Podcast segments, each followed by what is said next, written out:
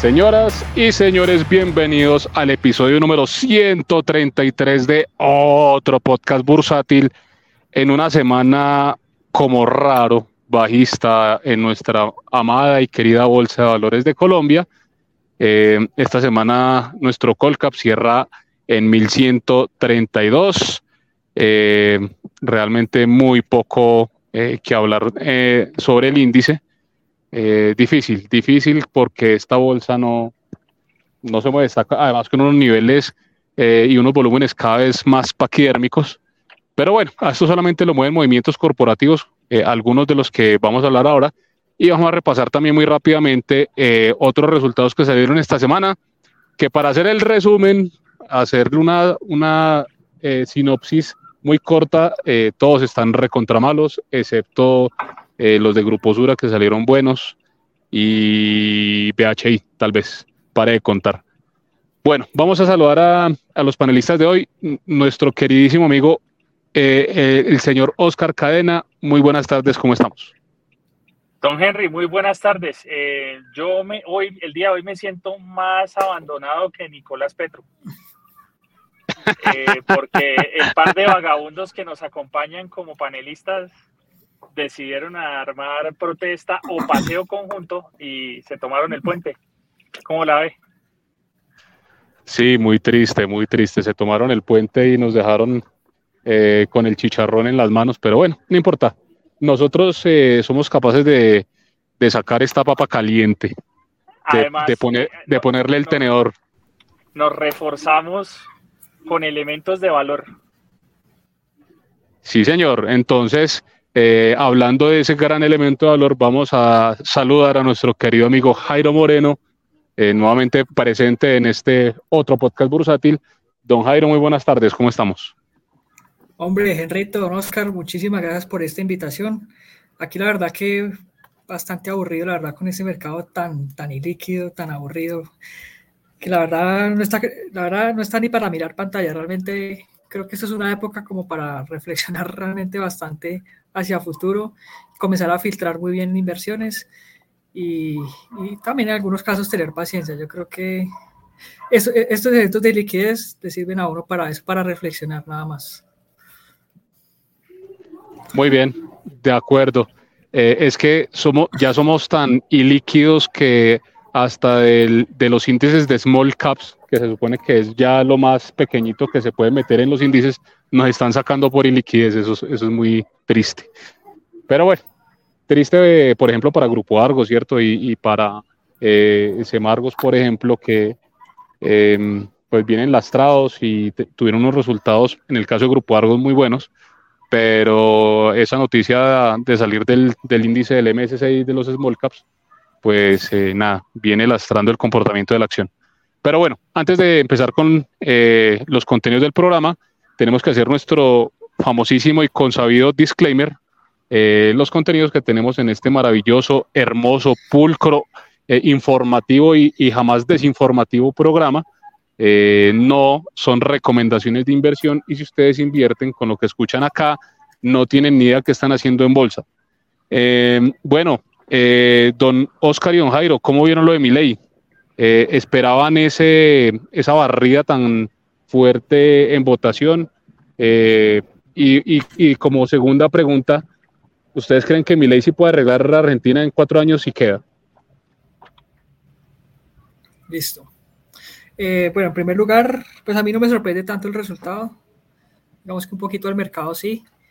Eh, el tema ley, digamos, es un tema es un tema bastante complejo de explicar porque ley representa un cambio completo en el paradigma de cómo ha sido la economía argentina. ley está a favor de la dolarización y es un proceso que yo creo que es necesario hacerlo, pero es un, es un proceso doloroso porque convertir los ahorros de peso argentino a dólares, pues posiblemente la gente va a quedar muy diluida.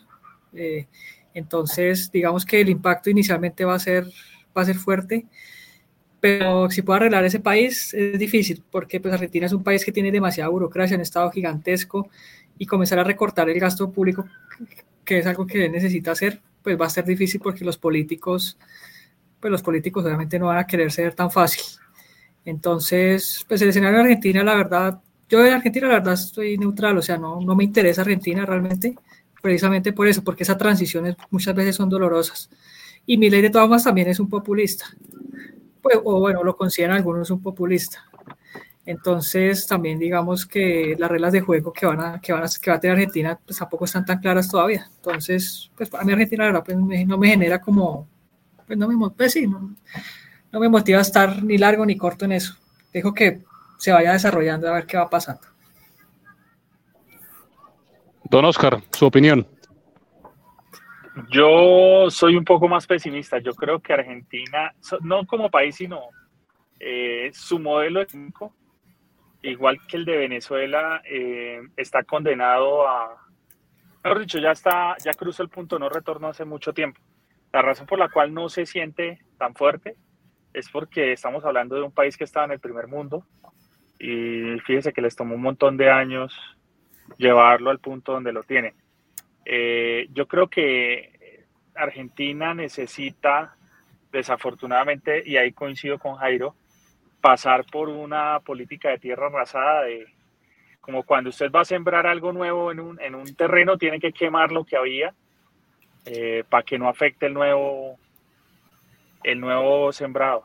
Entonces, eh, es probable que mi ley pueda empezar con esa purga, llamémoslo de alguna manera, dolarizar es uno de los, de, los movimientos que implicaría realizar esa purga porque pues al dolarizar, eh, yo estoy de acuerdo con Jairo, eh, la diluida va a ser fuerte porque el, peso argentino a medida que, que se vayan dando pasos en esa dirección, cada vez la tasa de cambio va, lo va a mostrar más devaluado y más devaluado y más devaluado. Entonces, sí va a tener ese impacto. Pero adicional a eso, eh, necesita un cambio cultural, un cambio social. El tema de los planeros allá en Argentina es, es bastante fuerte. Y así no lo quieran, muchas personas ya se acostumbraron a ese modelo de vida. De hecho, lo normalizan. ¿sí? Esa situación hace que el hombre definitivamente, si, si entra a cumplir a rajatabla lo que promete, no hay posibilidad de alguna que dure más de cuatro años o que pueda poner un sucesor. ¿sí? Porque pues, el público le va a votar en contra, algo muy similar a lo que pasó con Macri. Eh, pero bueno, creo que, que, como les digo, no, no, no, no soy muy optimista con lo que pueda pasar con Argentina. Bueno, entendibles sus puntos de vista. Eh, mientras tanto, aquí en Colombia, eh, nosotros seguimos eh, yendo en, ese irremediable camino de seguir esas mismas políticas que llevaron a Argentina en el punto donde está. ¿Cómo les parecieron las declaraciones de Isabel Zuleta? desafortunadas, pero también medio torpes en el sentido en que se está eh, culpando a sí misma de eh, entregar dineros que, que, son públicos, en este caso salario ya como funcionaria pública, para patrocinar eh, temas en las elecciones regionales. ¿Cómo la ven? Bueno, respecto a ese punto, pues no tengo una opinión muy fuerte. Pues en últimas, desde que no abran una investigación por las declaraciones que hizo, pues no hay no. Igual, incluso si la llegan a abrir, pues la verdad no, no sé pero no sé qué impacto pueda llegar a tener eso, pero claramente pues esta gente está mostrando el verdadero talante que tiene, esta gente digamos ganó a costa de muchas cosas, o sea, haciendo digamos pactos con, con, con algunas personas no tan santas, por, por decirlo así, pero eh, yo creo que el, juez de verdad va a ser en octubre. El, el, colombiano tiene pues la oportunidad de expresar su opinión de lo que va a correr este gobierno y definir o no si quiere tener otros, otras personas en, el tema de la política local, ¿no? a nivel local. Entonces, eso, eso, eso digamos lo que, lo que sí podría llegar a mover un poquito esto, pero pues, es, pues esos escándalos políticos ya no afectan en absolutamente nada. O sea, ya el ambiente, ya se sabe que el ambiente va a ser así por siempre. O sea, por los próximos años ya. Entonces, los eventos de votaciones más bien de pronto sí nos den más luz de que pueda pasar. Y las mismas reformas esos, son los, temas más importantes. El resto ya es como más, más ruido que señal. Don Oscar. Eh, bueno, yo acá dividiría la discusión en dos partes. La primera parte orientada a, a la justificación del por qué un salario alto. Y ahí es donde tenemos una, una diferencia de percepción entre lo que opina la clase política y lo que debería buscarse, que es el, el alcanzar el concepto de productividad. Si ustedes analizan las declaraciones de ella, van muy, de, muy en línea en cómo la mayoría de la gente juzga que un trabajo es bien hecho o no. Ella dice, es que valoro el esfuerzo. Eh, yo veo acá en el Congreso que la gente se esfuerza. Eh, yo también valoraría el esfuerzo en campeonato de fútbol 8 de niños de 7 años en las cuales reparten trofeos de participación por el esfuerzo. Bacano, chévere y sí, los incentivan a seguir practicando el deporte. Pero en un escenario como el Congreso en el que lo que se espera no es que les valoren el esfuerzo, sino una productividad asociada a leyes, a la generación de leyes y de discusiones que enriquezcan la calidad de vida de las personas, que enriquezcan el modelo económico que rige al país y que orienten unas políticas que hagan crecer de manera significativa pues lo que ellos representan, que son las regiones, eh, no me puedes decir que entonces que no, que es que es mucho esfuerzo y que pasan noches enteras leyendo. de hecho, cualquiera que haya estado en una universidad, y más si es pública, lo que le va a decir un profesor cuando le diga que es que o tres días leyendo para presentar el parcial, entonces le dice, eh, relájese, yo creo que él va a tener un semestre más para seguir practicando porque la materia la repite. Esa, esa situación nos pone de manifiesto que nosotros tenemos las personas gobernándonos que tienen el mindset equivocado, que orientan eh, el merecimiento en función de, la percepción y no de la productividad. A mí no me importa si se demoró eh, 15 noches enteras entendiendo una ley, me serviría más que logre generar una propuesta que aumente punto tres puntos del Producto Interno Bruto y si la redacta en 15 minutos, mejor todavía. Eso por un lado. Lo otro, pues sí demuestra la ignorancia supina de la gente que sube a esos cargos. ¿Cómo carajos O sea, acá el problema no es que ella haya hecho las declaraciones y, y se haya echado a botes porque pues eso sería eh, hablar de una política de tan boba se dejó agarrar. No, el problema es que lo haya hecho. Sí, o sea, eso no tiene sentido desde el punto de vista de un senador que no sepa cuáles son las prohibiciones asociadas a su cargo. Muy de acuerdo, don Oscar. Bueno, eh, ese es el, talante del gobierno, ¿no? Eh, y poco más que decir. Eh, mientras eso siga sucediendo, pues nosotros seguiremos con una bolsa de valores bastante enredada, donde la confianza inversionista pues seguirá por, por el piso. Así, nuestros queridos amigos de, de, la Bolsa de Valores de Colombia y una declaración que hizo esta semana también el, el ministro Bonilla, diciendo que, pues, que la bolsa estaba en un estado muy crítico, pero pues que necesitaban más emisores, otra vez se habló de nuevos emisores, yo digo, caramba, pero es que el tema no es emisores, el tema es nuevamente que, que no hay apetito por las acciones del país, no hay apetito por las empresas del país. Ya tuvimos varias eh, emisiones fallidas, como fue la de Tecnoglass, que le está yendo muy bien en Estados Unidos, y recientemente también eh, lo que iba a pasar con, con eh, Latam Logistics, que hizo todo el proceso para, para arrancar acá en Colombia. finalmente el proceso no se llevó a cabo, eh, y están pensando en, listarse en Estados Unidos. Entonces, yo creo que el tema más, y, lo hemos dicho muchas veces acá, más que buscar más emisores y más que buscar eh, que las empresas se financien a través de la bolsa, es que tengamos quien invierta en esas empresas, porque la confianza está cada vez más por el piso y se demuestra con los volúmenes que, que se está negociando en la BBC y se demuestra también eh, con todas las salidas que nos están haciendo de los, de los índices eh, que hay en otros países, como lo que estaba pasando con, como lo decía, con el MSCI, que ya ni, ni siquiera en las small caps eh, ya tenemos cabida. Bueno, señores, bolsa de valores de esta semana, hubo acciones que cayeron durísimo. Enca cayó durísimo esta semana. eh, cayó muy fuerte a pesar de que los resultados, por ejemplo, no fueron malos. Ellos vienen creciendo en utilidades, crecieron en ventas, eh, comparando trimestres de 2022 versus 2023, pero el mercado le dio como, como a rata en balde. Eh, ¿Ustedes tienen alguna, alguna opinión sobre los resultados de Enca, Jairo?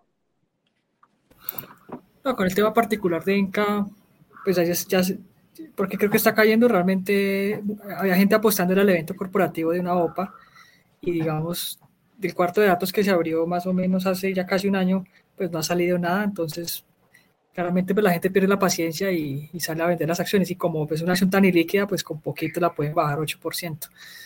Pero pues sí, es, en caso, pues es una compañía, digamos, no la sigo bastante bien realmente, pero, pero pues ha venido en una transformación en los últimos cinco años, ¿no? Era una empresa que estaba prácticamente en la quiebra han hecho una reestructuración interesante, tiene el tema de los negocios verdes, pero pues es una empresa, digamos, para un perfil de riesgo bastante alto, para personas que, digamos, pensaría yo de alto patrimonio, que tengan, que tengan paciencia, porque es una inversión a muy largo plazo. Y las compañías en Colombia en general son compañías tan ilíquidas que debería uno comenzarlas a ver como compañías privadas, prácticamente porque tienen flotante muy bajo. Y esas compañías, digamos, son para esperarlas por mucho tiempo. Entonces, es eso. Entonces, sí, con poquito volumen las bajan y, ya, pero es algo normal, o sea, a mí la verdad ya, ya, no me sorprende eso. Creo que desde que alguien se sienta cómodo con la visión de la empresa, con que esté creciendo, con que tenga una buena directiva, pues eso por lo menos debería ser suficiente, al menos para mantener la inversión. Sí, señor, por lo menos para mantenerla, pero difícil eh, meterle platica eso como...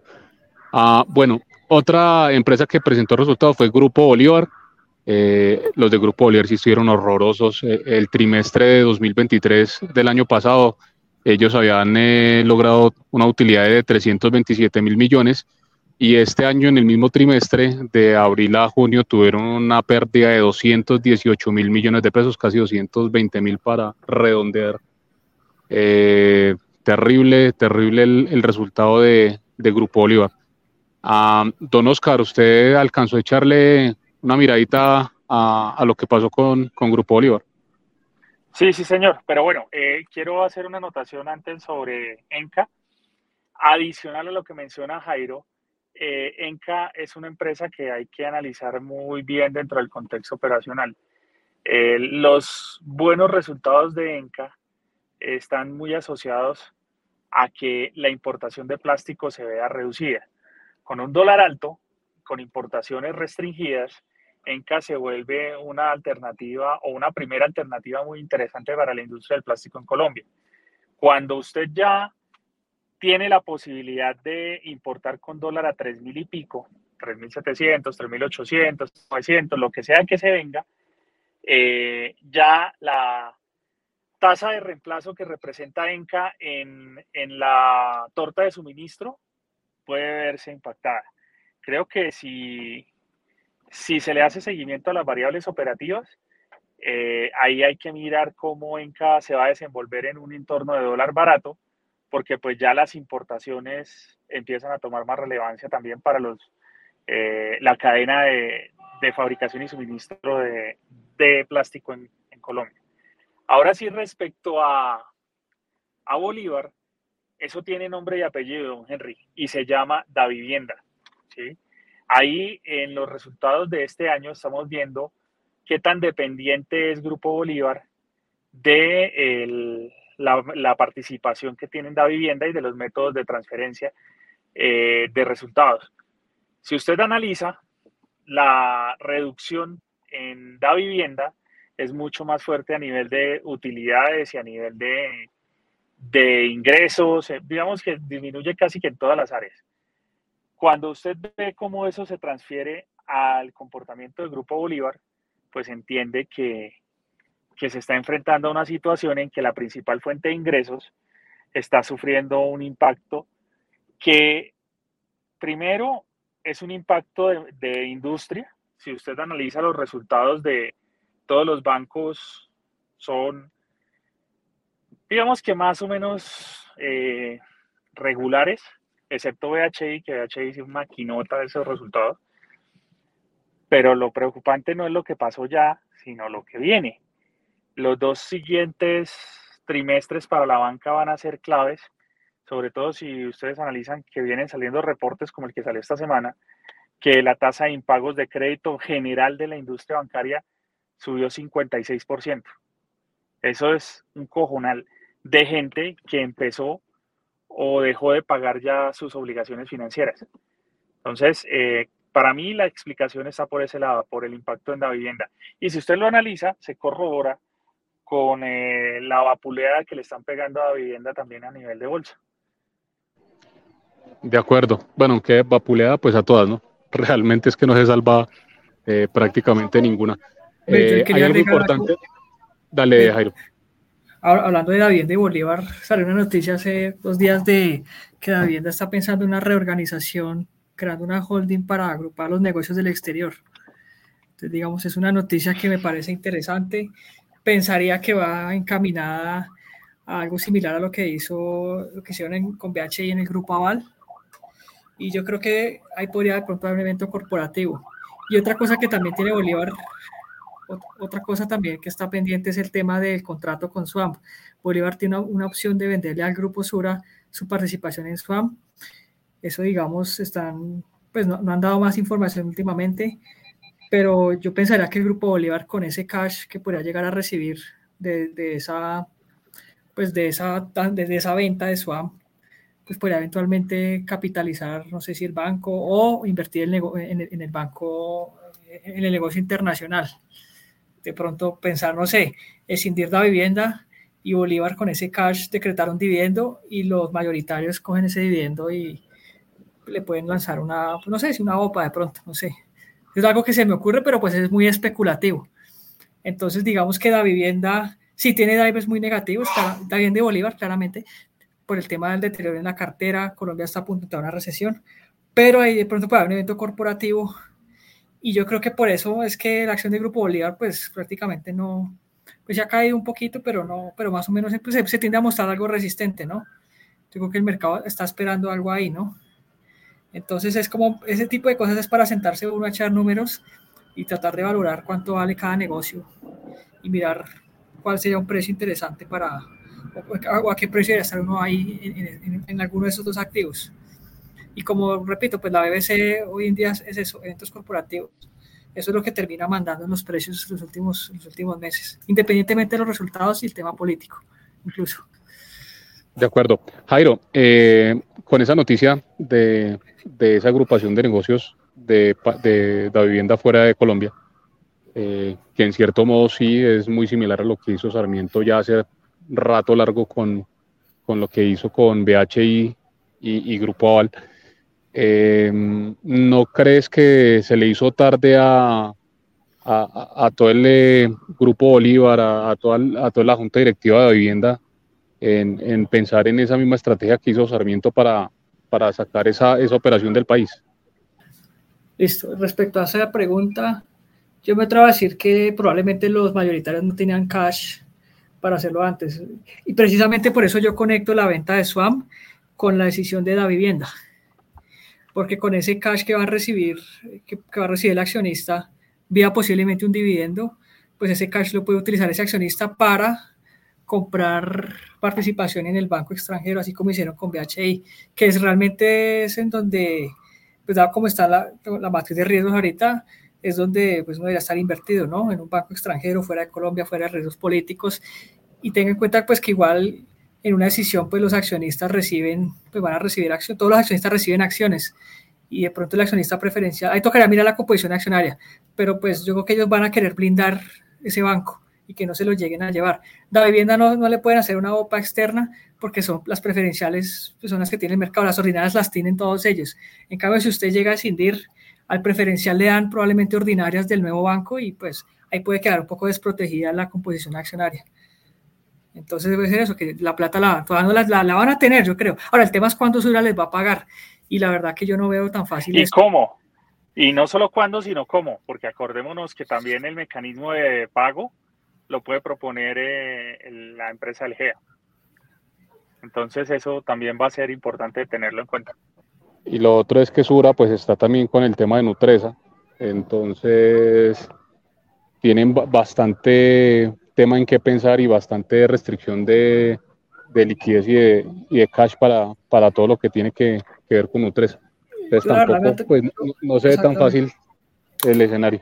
Pero bueno, eh, de acuerdo con, con Jairo, eh, puede que no hayan hecho ese movimiento antes porque no tenían cómo, pero, pero sí, pues en mi opinión creo que se les venía haciendo tarde porque a lo que hizo Sarmiento con BHI sí parece que, que le dio un muy buen resultado.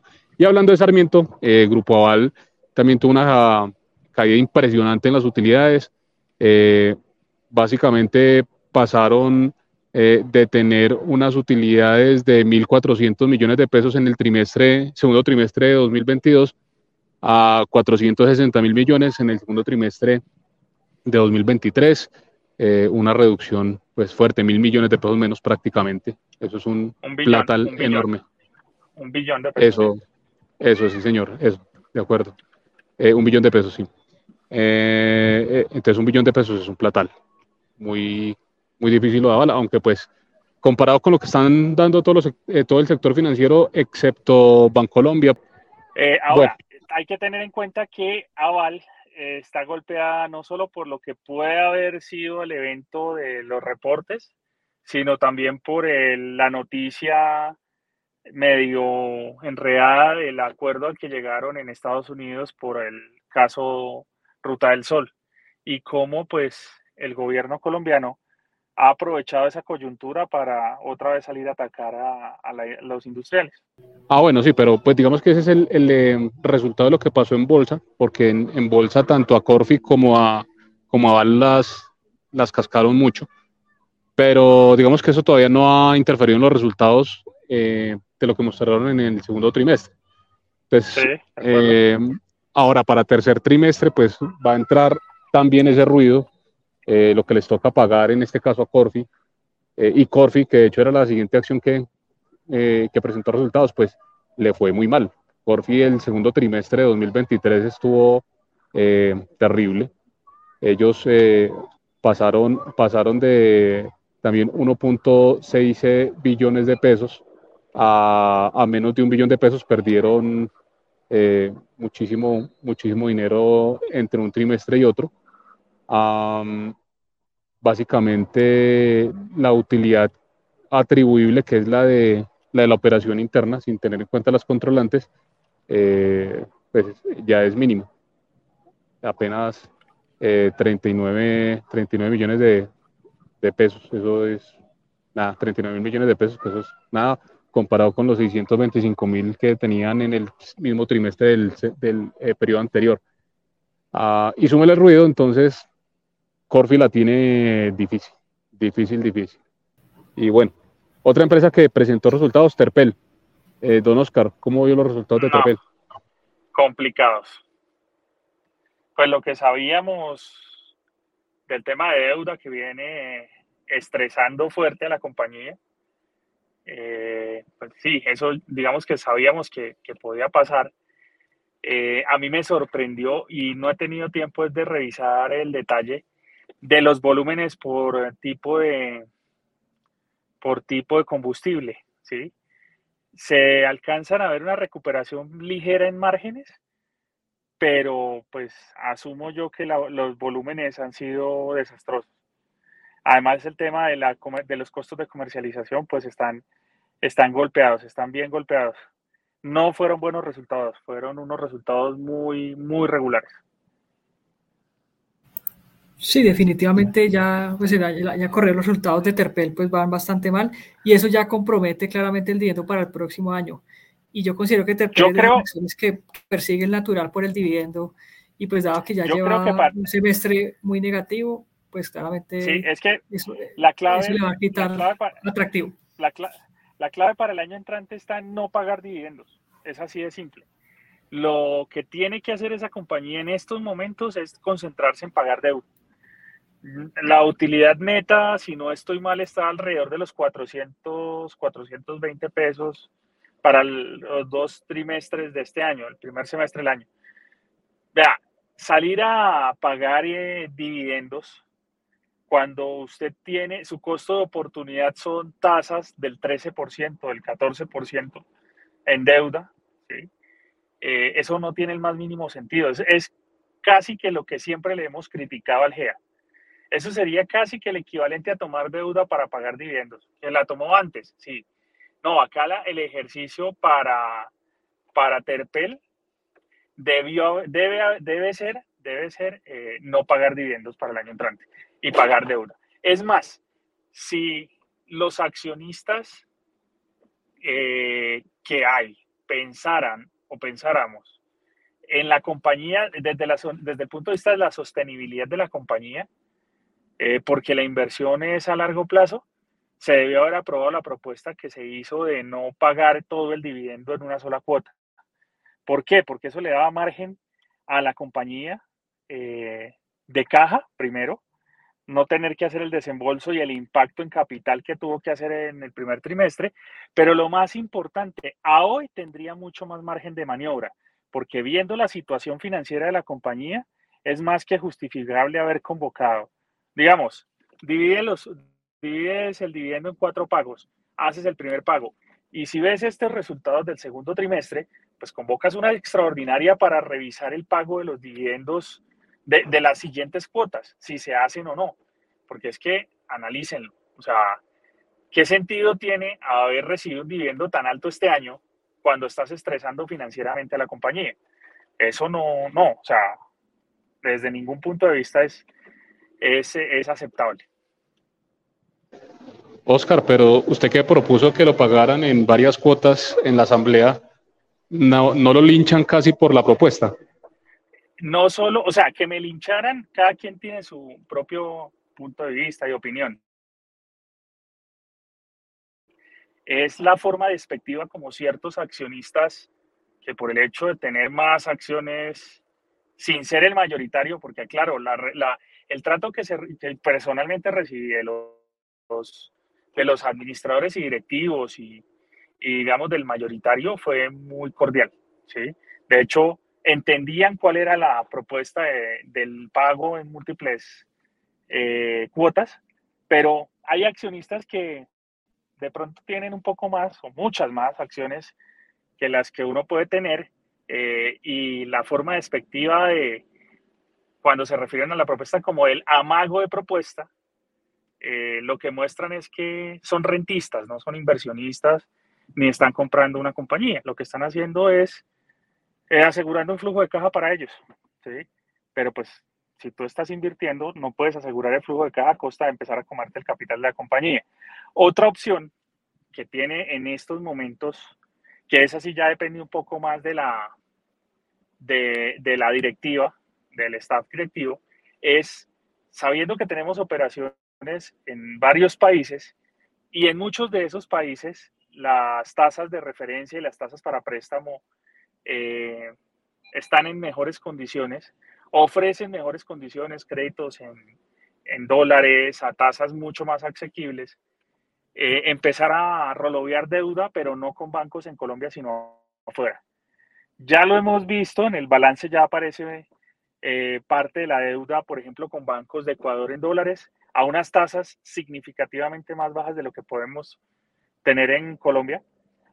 Pero sin embargo, pues tiene una limitante y es que evidentemente la mayoría de la capitalización de la compañía está centrada en Colombia. Entonces, pues eso también persuade a los bancos externos de establecer un tope para eh, acceder a los, a los préstamos en, esos países. Muy bien, don Oscar. Eh, bueno, pasemos ahora a una empresa que presentó unos resultados, en mi opinión, muy buenos, que fue Grupo Sura eh, que pasó de una utilidad eh, antes de impuestos trimestral de 700 mil millones de pesos a casi un billón de pesos, aunque la utilidad neta sí se vio gravemente afectada eh, ya por el, el, pago de los impuestos que están adelantando para la transacción que se viene con Nutresa. don Jairo, ¿usted cómo lo vio? Hombre, yo creo que Sura tiene, para mí, para mí hay, hay, cosas encontradas. Los resultados evidentemente son buenos pero en términos de caja, en realidad a futuro no los veo tan, no los veo tan buenos. O sea, materializar esos resultados en caja va a ser difícil y la verdad no le veo muchos catalizadores a Gruposura en ese sentido. Sí, evidentemente, bueno, el sector, el, tema asegurador, claramente el portafolio de inversiones se, en general se tiende a valorizar, la bajada de tasas de interés le valoriza el portafolio de inversiones a las aseguradoras. Swan creo que también estuvo bien, Bancolombia dentro de todo sigue siendo el, el banco más resiliente en Colombia y de todas formas sigue dando buenos resultados, pero el tema es a futuro, ¿no? Entonces, pensando, o sea, eso ya, eso ya, es del pasado. ¿Qué se viene después? ¿Qué va a pasar con Bancolombia en los próximos trimestres? Ahí creo que va a haber un deterioro. El tema asegurador, pues de eso sí no tengo mucha opinión realmente, pero eso también es un sector cíclico, entonces también se puede ver impactado el tema, el tema de primas, el tema de siniestros contra las primas, entonces también hay que vigilar eso. Pero lo que más me inquieta es el futuro de Sura después de la OPA que tiene que hacer sobre Nutresa. Sí tendrá la caja para hacerlo. Eh, ¿Cómo van a quedar los ratios de deuda de Sura una vez se haga la reorganización y se haga la recompra de acciones que se tiene que hacer para, pues, para, para organizarse? Y, y, la verdad que yo, yo la verdad veo a Sura muy apretado para los próximos dos años de poder dar un buen dividendo, precisamente por eso. Y como están los precios actualmente, yo siento que para los insiders en realidad hay una motivación muy fuerte de pedir la OPA en cash, no para el y para cualquiera. Si usted compara los, digamos, 50 mil pesos contra recibir acciones de Sura y Argos, que posiblemente pues a mercado creo que debe estar por ahí, no sé, 30 mil pesos, pues claramente es mejor recibir ese cash y con ese cash más bien ellos pueden, si quieren, blindar un poco la composición accionaria de todo el grupo. Pero entonces eso claramente deja Sura con necesidades de liquidez, entonces tendrá que salir a, hacer Argos, ¿no? Sí, sobre, sí, Argos también. Sobre claro que bueno, claro que Argos en términos de caja no está tan mal. Porque pues, no, bueno, Argos tiene la, yo creo que Argos tiene la caja. Sí, Argos sí le alcanza. En el caso extremo, Argos suspende la recompra ya, la, la, recompra que está haciendo, pues ya listo. Igual, pues son 500 mil millones en tres años, pues si, si, acaso la suspende. Pero pues le ha llegado la caja de, de, de las ventas que hizo las concesiones a, a Macquarie, exacto, a través de Odinsa. Entonces, digamos, no, no, no, lo veo tan mal ahí. El tema es Sura. El tema es que Sura, es que Sura además no responde crees, por Jairo, ¿no crees que ¿no crees que en eso tiene que ver la venta que hicieron en Centroamérica y que hicieron en Argentina en estos días? Sí, pero eso de recoger caja para prepararse. Sí, es poquito, pero están recurriendo a lo que pueden. Sí. Creo yo que, que, que, están, están rompiendo el cochinito, sacando monedas de 500 eh, para pagar la cuota inicial de la casa, más o menos. Ese sería Exactamente. Y otra cosa que quiero agregar y que pues no, creo que no se ha dicho es que yo sí espero que cero recompra censurado. O sea, pues, pues yo creo que mucho, pues, hay mucha gente que está sobre todo en las preferenciales invertida y yo la verdad no espero absolutamente nada ahí porque pues no veo, no veo la caja para hacer eso por lo menos los próximos dos años. Entonces esa opción yo creo que sí, pues no, para mí se muere esa opción. Y bueno, el tema siempre las preferenciales, ¿no? Pues eso, eso, es, una, es un vehículo para comprar la, empresa más barata y ganarse los dividendos de forma, exacto, de forma más barata, para coleccionar dividendos, pero el resto, pues no, hay no catalizadores. Tal vez en el futuro una decisión o algo, pero pues eso puede tardar muchísimo tiempo. Entonces, Sura, pues la verdad, a mí, a mí la verdad no me llama la atención Sura, o sea, no comprar los resultados. Sí, salieron buenos, pero el futuro me parece muy retador para Grupo Sura. Bueno, muy bien, eh, estimado Jairo, muy interesante el punto de vista. Eh, y claramente, pues ellos tienen eh, que, resolver muy bien cómo, cómo pagar eso, porque además deuda también tienen full deuda, entonces no está tan fácil. Eh, otra empresa que presentó resultados, BHI, ¿cierto? BHI también presentó unos resultados, en mi opinión, muy buenos. Eh, tuvieron incrementos en, en, las ganancias trimestrales bastante fuertes. Eh, sin embargo, pues la acción sigue lastrada, la acción no la mueve nada, está enrangada entre los 215 y los 225 pesos más o menos. De ahí no la mueve nadie y el abuelito del Capi todavía no se manifiesta, no ha dicho nada. Estimado señor Sarmiento, por favor, acuérdese de los mortales, eh, acuérdese de, de de esa empresa tan hermosa que tiene, que está dando unos resultados buenísimos, pero que en la Bolsa de Valores de Colombia eh, no la quieren, eh, se negocia poco. Entonces, eh, un llamado al señor Sarmiento que se acuerde de nosotros los mortales. Sus nosotros opiniones no de BHI. Pedimos, nosotros no le pedimos viaje a Abu Dhabi ni que nos lleve a la casa de las Islas Caimán, solo que haga efectiva la, la última recompra. No, Don Henry, ya hablando en serio, VHI, eh, los resultados fueron magníficos. Y ahí cuando uno empieza a ver el desempeño y cómo los resultados de VHI se desacoplan de los resultados de industria a nivel de banca nacional, entiende por qué Sarmiento es Sarmiento. Esta movida no es resultado ahorita, es algo que él vino estructurando desde quién sabe cuánto, que puso en marcha cuando empezó la decisión y que empieza a darle resultados. ¿Sí? Recordemos que pues está domiciliada en, otro, en, otra, en otro país, eh, está literalmente expuesto a economías que no tienen una inflación tan castigada como la colombiana, que no tienen un impacto a nivel de tasas como la colombiana.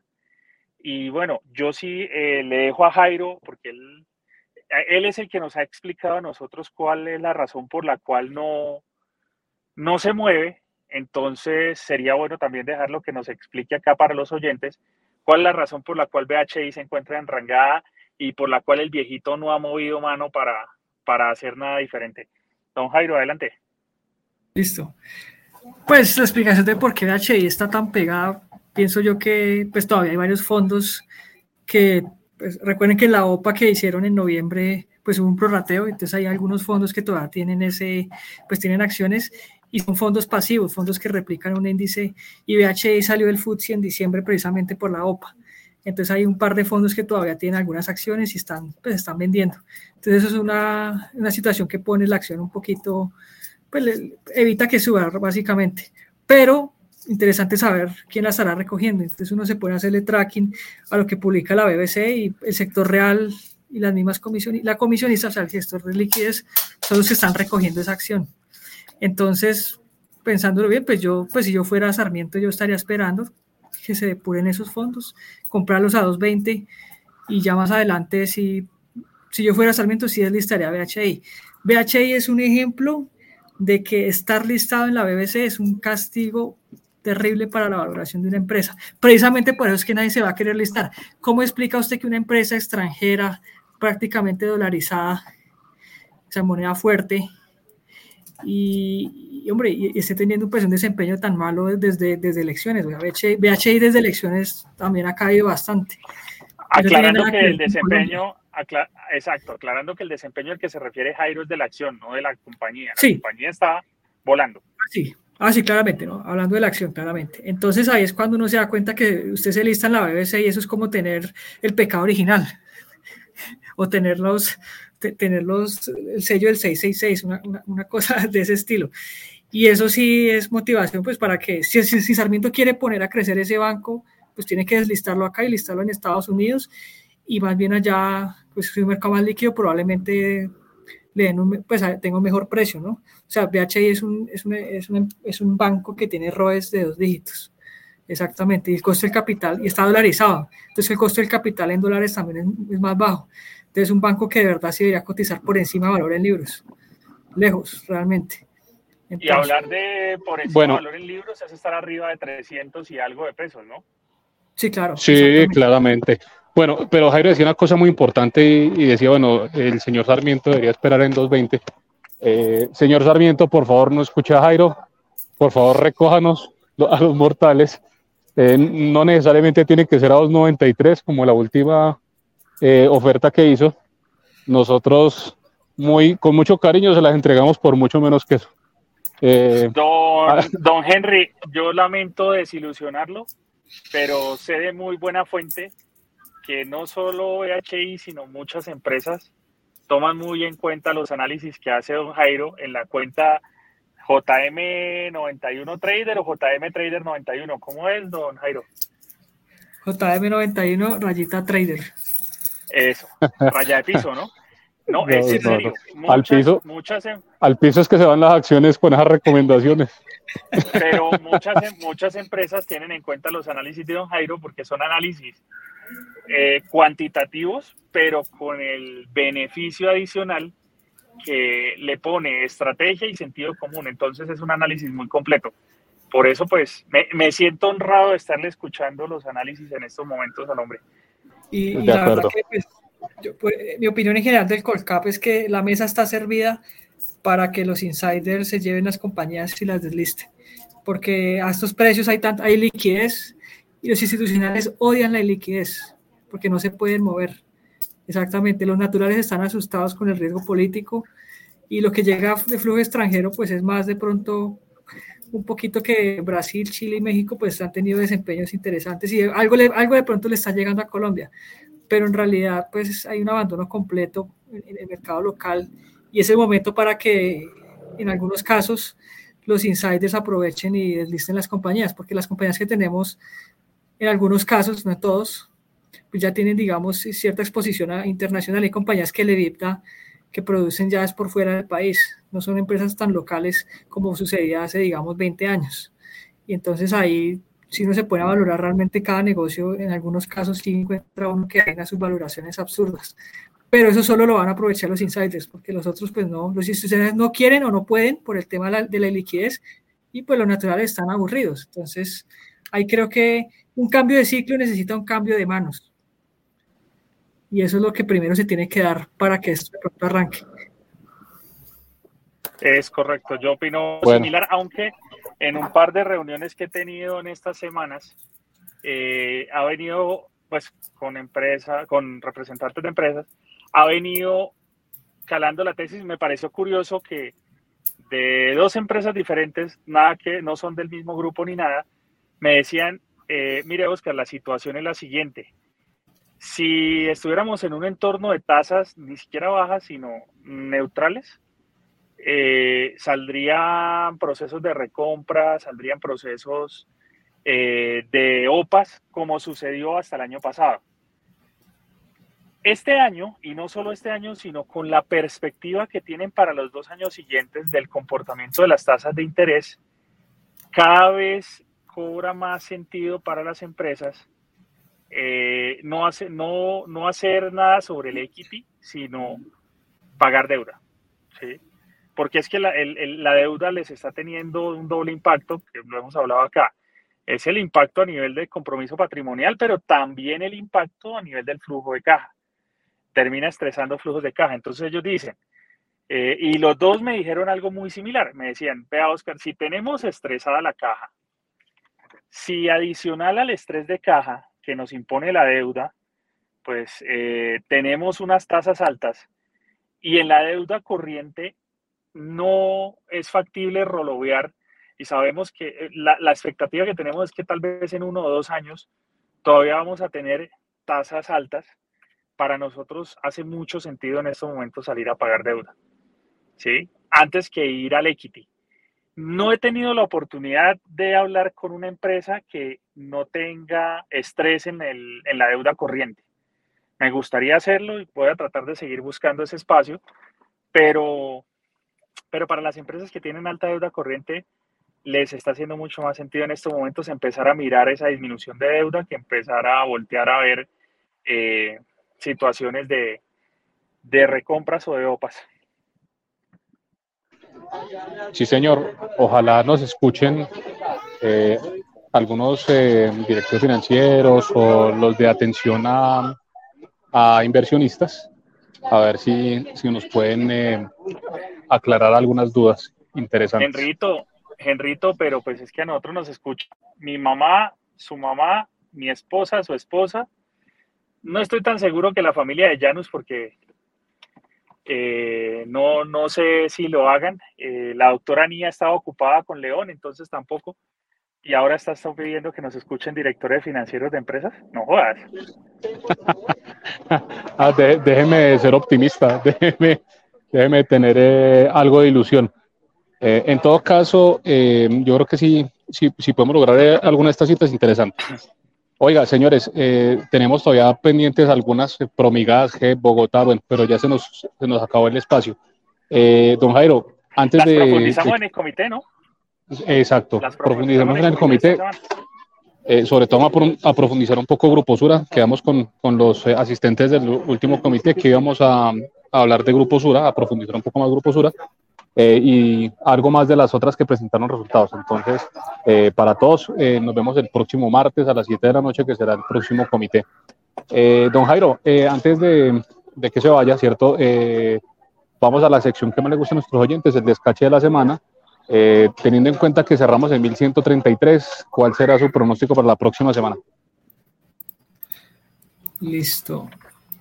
1155. Mm, vamos a ser optimistas. Vamos a confiar que lleguen las cesantías. Positivo. No, las cesantías.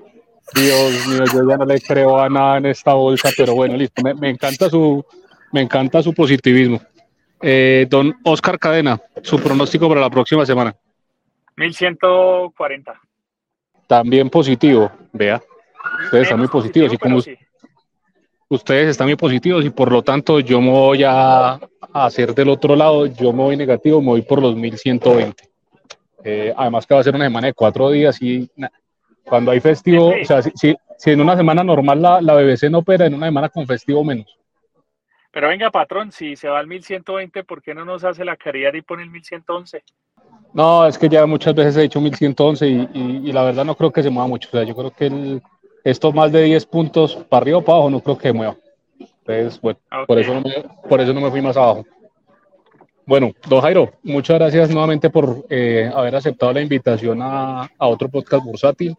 Eh, esperemos que, que, de verdad todas las tesis que usted eh, tiene se, se cumplan y en algún momento regrese la inversión al país y, el ánimo por las acciones de, este platanal a, ver si empezamos a, a, evidenciar todo ese valor que tienen las empresas que pues claramente no, el mercado no lo reconoce. Muchas gracias, don Jairo. Hombre, Enrito, Oscar, muchísimas gracias por la invitación y por este espacio para compartir con ustedes en medio de este mercado tan aburrido, en el que la verdad, pues bueno, toca tener demasiada paciencia. Muy bien, don Oscar, eh, gracias por no saltar del barco como hicieron Janos y, y Joan, que se tomaron el puente desde antes. Ni más faltaba, patrón. Firmes y dignos acá. Eh, y un saludo también al capitán Turbulencia Gómez, que estaba invitado al episodio de hoy, pero que por sus múltiples ocupaciones, eh, hashtag celebraciones de cumpleaños, que lleva como 17 o 18 en, consecutivos. 19, 19 fines de semana consecutivos celebrando el cumpleaños. Eso ya no son cosas de Dios. Ese muchacho necesita ayuda. Les, les pedimos a nuestros oyentes que nos ayuden con el eh, hashtag SOS Rehabilitemos al Capi. Esta vaina ya no tiene más mínimo sentido. Ese señor celebra de jueves a martes. No, no, no, no, no, no, no entiende uno por qué es la oveja negra de la familia Sarmiento. Muy bien, saludos al Capi, eh, donde quiera que esté y sobre todo en el estado en el que esté eh, en esta 19 celebración de cumpleaños que lleva eh, en menos de mes y medio, por Dios. Solo, solo para que nuestros oyentes entiendan la magnitud del problema, el día lunes de esta semana, el martes de esta semana, nos llama y nos dice Excelente capítulo el de ayer. El capítulo ha salido el viernes anterior. Ese señor ya tiene perdida la dimensión de todo. La vida sibarita tiene sus consecuencias y la vida hedonista que lleva ese señor. Y pues, eh, entonces, pues nada, Santa Marta sufrirá el rigor y los estragos de ese par este fin de semana. Totalmente, totalmente. Bueno, estimados oyentes, muchas gracias por aguantarnos otro episodio más de otro podcast bursátil. Eh, y con estos maravillosos panelistas, don Jairo, que es un crack, y el señor Oscar, que es otro crack. Esto fue otro podcast.